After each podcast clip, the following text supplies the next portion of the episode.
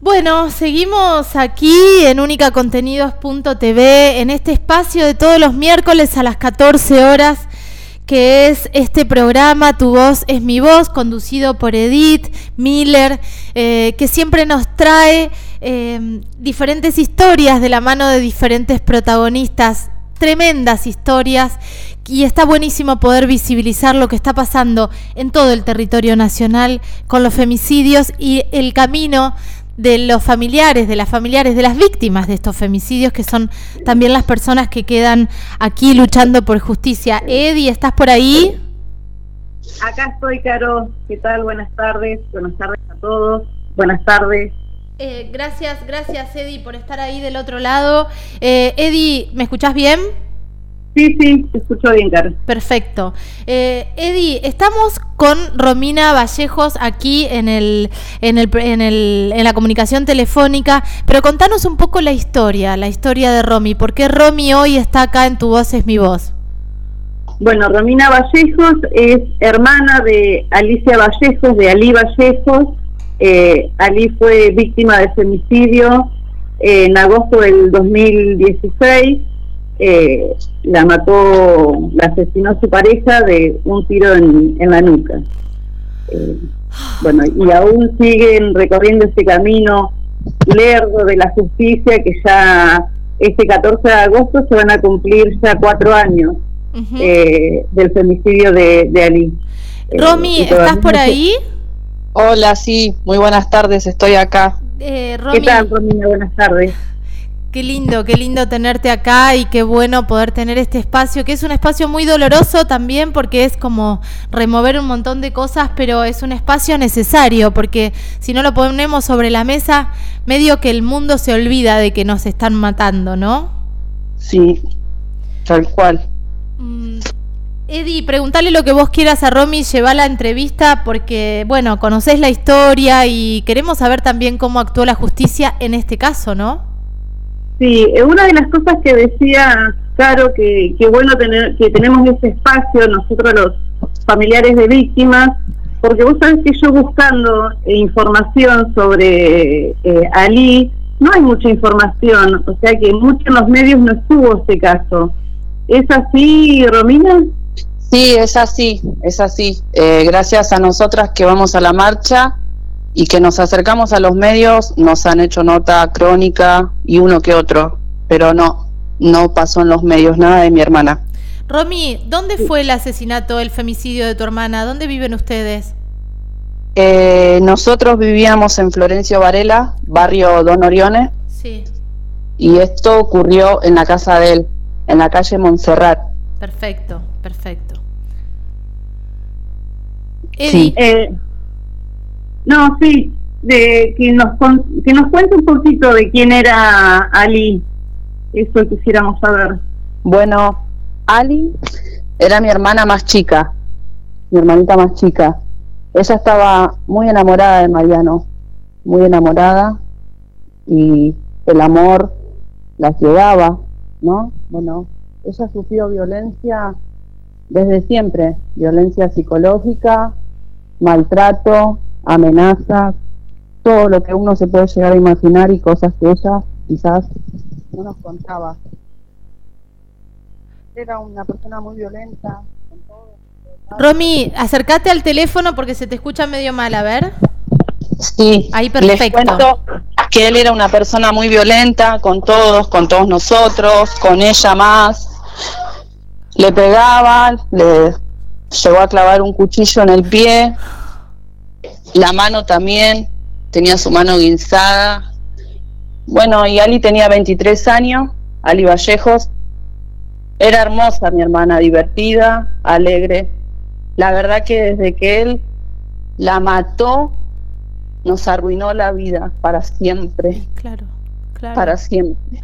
Romy, em, ¿tu hermana eh, tenía 23 años? ¿Tenía hijos? ¿Tenía hijas?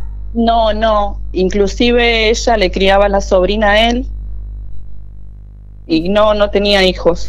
Eh, cuando, cuando empezaron estos, eh, digo, ustedes testigos desde afuera de toda esta violencia, ¿ella en algún momento intentó denunciar? ¿Se había hecho alguna denuncia o no?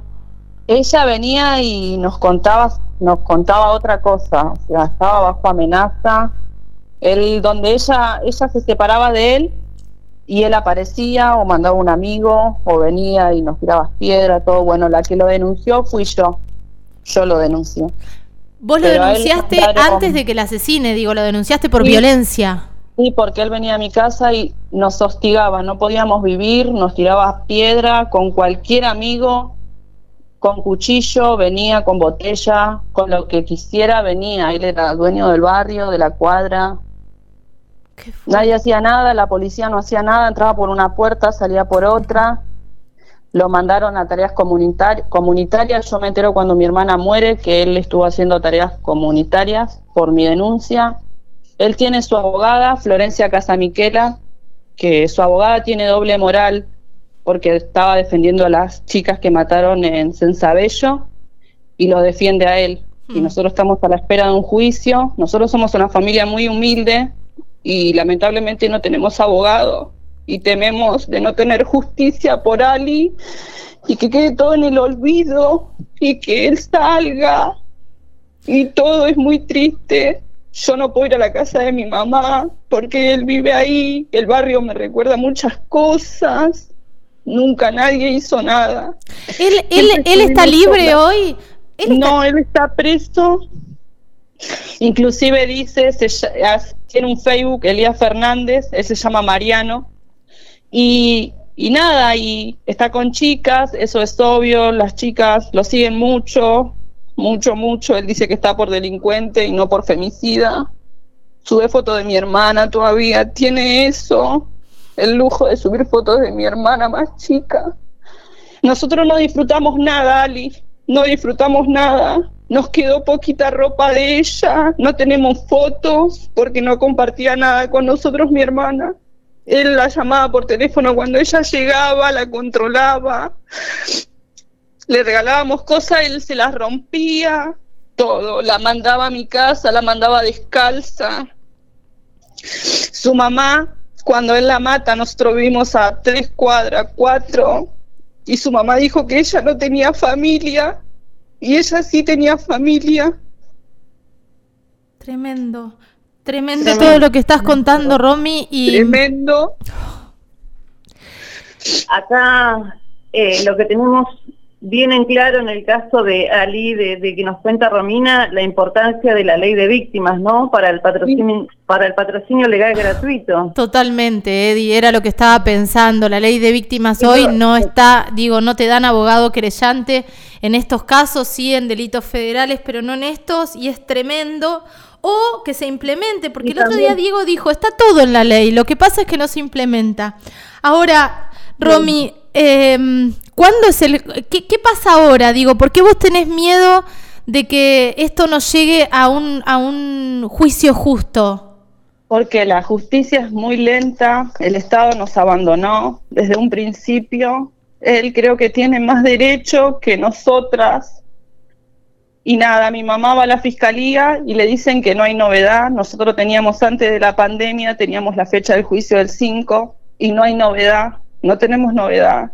No sabemos nada, de nada, de nada. ¿En qué juzgado? ¿Vos te acordás en qué juzgado está esto?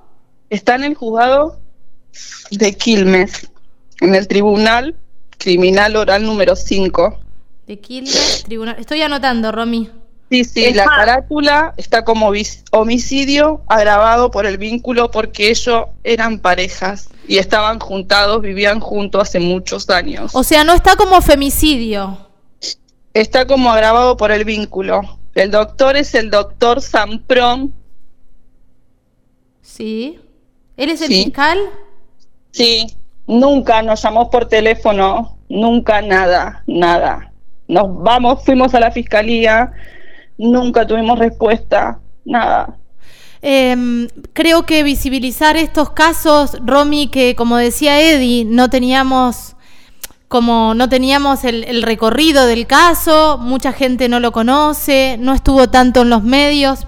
Me parece que visibilizarlo y el acompañamiento de las organizaciones que luchan por justicia para todas las mujeres asesinadas es importante, Romy. Em, más allá de que estaría buenísimo que la ley de víctimas se aplique como corresponde.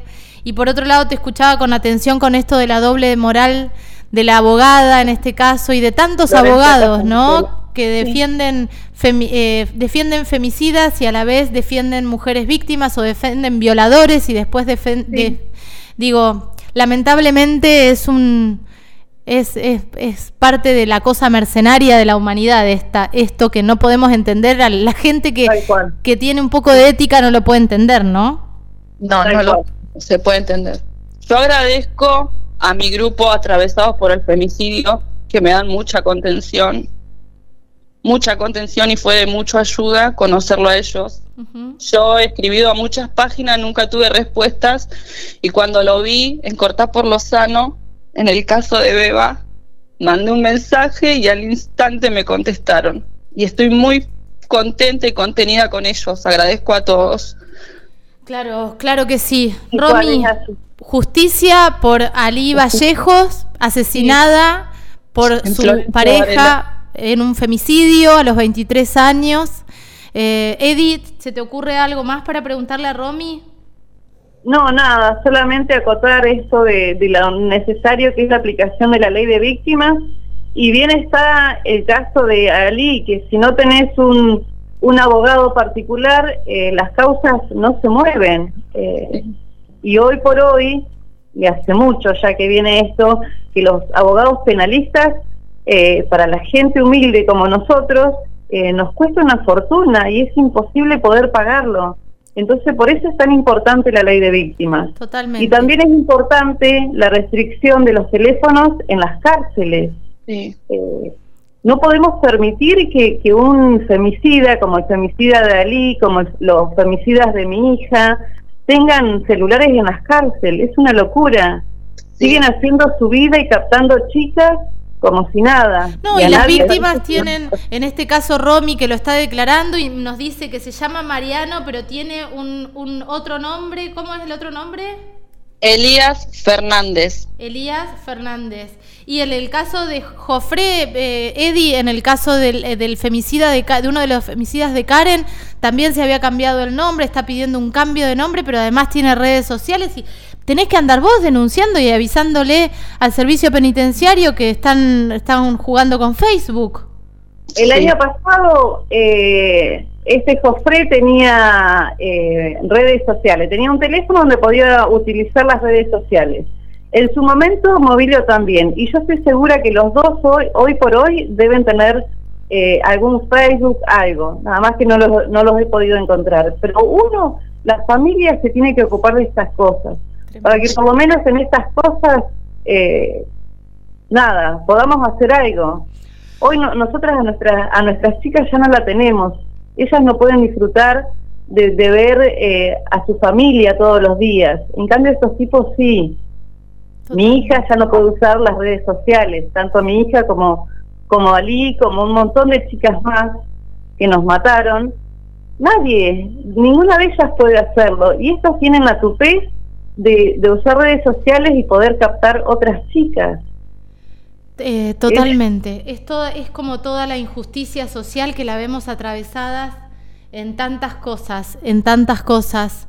Eh, Romy. Y además de esto, eh, vos tenés que ver que tenés que luchar todos los días para que tu causa siga, llegue a un juicio, llegue a una condena y que esa condena sea efectiva. Es Aparte la ausencia del Estado, donde no te da contención psicológica, no te da la ayuda que uno necesita. Tremendo. Romy, em, dijiste que el juicio estaba programado para el 5, ¿el 5 de qué? Para hoy, para hoy. ¿Para el 5 de agosto? Sí. Para hoy era... Sí, y no tenemos respuesta de la fiscalía ni nada, nada de nada, ni por Zoom lo vamos a hacer, nada.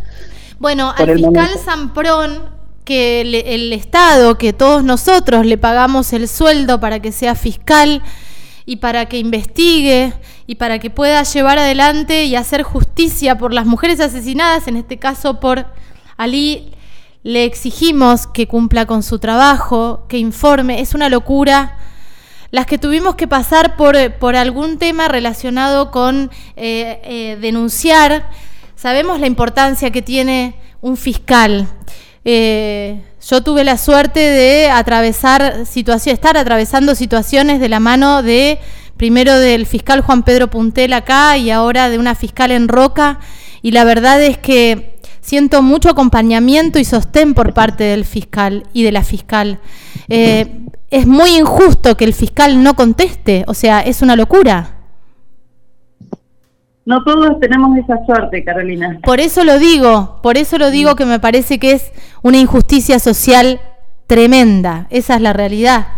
Por eso, por eso siempre digo que, llegar a una condena y lo que nosotros tardamos dos años y medio fue un privilegio, es un privilegio esto. Totalmente, vos siempre lo decís, Eddie, eso, es verdad, pero tuviste que pagar un abogado particular, sacar un crédito para pagarle a un abogado particular, la verdad. Digo, la que no puede sacar un crédito porque no tiene un, trabajo fijo, cagó. Exactamente.